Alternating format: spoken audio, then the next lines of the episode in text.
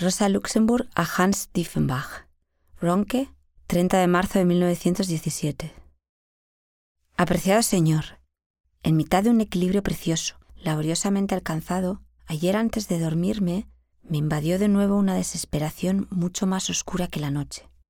Y hoy además hace un día gris, sin sol, y con un viento frío del este. Me siento como un abejorro helado. ¿Alguna vez ha encontrado usted uno en el jardín en una mañana gélida de otoño? ¿Cómo yace panza arriba en la hierba, entumecido, como muerto, con las patitas recogidas y los pelillos cubiertos de escarcha? Solo cuando el sol lo calienta bien, las patitas empiezan a moverse y estirarse.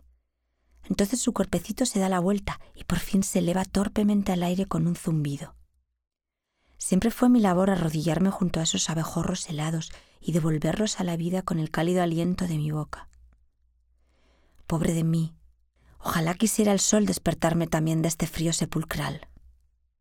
Por el momento lucho contra el demonio en mi interior como Lutero, con la ayuda del tintero. Y por eso a usted le toca resistir, víctima de un bombardeo de cartas. Hasta que usted haya cargado su gran cañón, yo descargo contra usted mi artillería de pequeño calibre, que lo dejará muerto de miedo. Por cierto, que si en el frente cargaos de sus cañones a esta velocidad, de verdad que no me extraña que estemos en retirada en el Somme y en el Ancre. Y seguro que le pesará en conciencia si tenemos que firmar la paz sin haber anexionado la bella Flandes. Le agradezco mucho el librito de Ricarda Hook sobre Keller.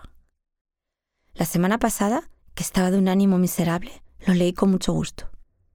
Ricarda es verdaderamente una persona muy inteligente y brillante, solo que su estilo tan equilibrado, sobrio y contenido, me parece un poco artificioso. Su clasicismo me resulta algo pseudoclásico, intencionado. Quien es realmente rico y libre en su interior puede mostrarse natural en todo momento y dejarse llevar por su pasión sin traicionarse a sí mismo. También volví a leer a Gottfried Keller, las novelas de Zurich y el Martin Salander. No se ponga usted hecho una furia, por favor, pero definitivamente Keller no sabe escribir ni novelas ni novelas cortas. Lo que hace siempre es contar historias de cosas y personas pasadas, muertas, pero yo nunca estoy allí cuando pasa algo. Solo veo al narrador desenterrar bonitos recuerdos, como le gusta hacer a la gente mayor. Únicamente la primera parte del Enrique el Verde tiene vida. Aún así, Keller siempre me sienta bien, porque es un tipo estupendo. Cuando se quiera a alguien es agradable sentarse con él y charlar sobre las cosas más insignificantes y los recuerdos más nimios. Nunca antes había vivido una primavera de forma tan consciente y plena como la primavera pasada en estas fechas. Quizás porque fue después del año de la celda 69, o porque ahora conozco exactamente cada arbusto y herbecilla y por eso puedo seguir al detalle de su florecimiento. ¿Recuerda cómo hace unos años, en Sudende, tratábamos de adivinar que era un arbusto de flores amarillas? Usted propuso reconocer en él a un falso ébano. Y claro que no lo era.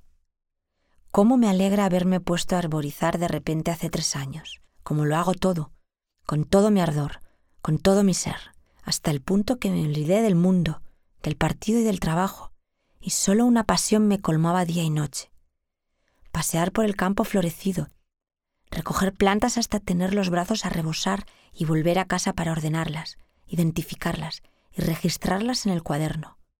Toda la primavera la pasaba como enfebrecida, y cuánto sufría cuando me encontraba con una nueva plantita y me costaba reconocerla y clasificarla. En varias de esas ocasiones casi me desmayé, y Gertrude me amenazaba con quitarme las plantas enfadada. Por eso ahora conozco también el reino vegetal. Me lo gané a pulso, con ímpetu y con fervor. Y cuando te dedicas a algo con tanta pasión, echas raíces en tu ser. La primavera pasada tuve además un compañero en esas caminatas, Karl Liebknecht. Tal vez usted se acuerde de cómo era su vida desde hacía años, siempre en el Parlamento. Sesiones, comisiones, reuniones, todo afán y ansias siempre con prisas del ferrocarril metropolitano al tranvía y del tranvía al coche, los bolsillos repletos de cuadernos de notas, los brazos llenos de periódicos recién comprados, que era imposible que tuviera tiempo de leerlos todos, el cuerpo y el alma cubiertos del polvo en la calle, y pese a todo con una sonrisa joven y afable en el rostro. La primavera pasada le obligué a tomarse una pequeña pausa, a recordar que existe un mundo fuera del Reichstag y del Landtag, y vino a pasear con Sonia y conmigo por el campo y el jardín botánico en varias ocasiones. Y qué capacidad tenía para regocijarse como un niño frente a un abedul recién florecido. Una vez decidimos ir a campo a través para llegar a Marienfelde. Usted también conoce el camino, ¿se acuerda? Lo recorrimos juntos una vez en otoño y tuvimos que cruzar los campos llenos de rastrojos. El pasado abril, con Carl, fuimos por la mañana y sobre la tierra relucían verdes los brotes de la siembra de invierno. Un viento suave ahuyentaba las nubes grises y las empujaba de aquí para allá. Y los campos ora resplandecían bañados por el sol, ora se ensombrecían verde oscuro esmeralda. Un juego de luces delicioso por el que marchábamos en silencio. De pronto, Carl se detuvo y empezó a efectuar extraños saltos, con el rostro muy serio. Lo miré asombrada e incluso me asusté un poco. ¿Qué le ocurre? Me siento feliz, contestó simplemente.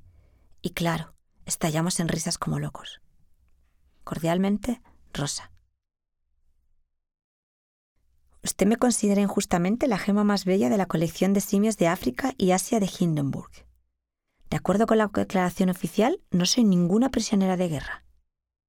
La prueba, me tengo que franquear yo misma las cartas.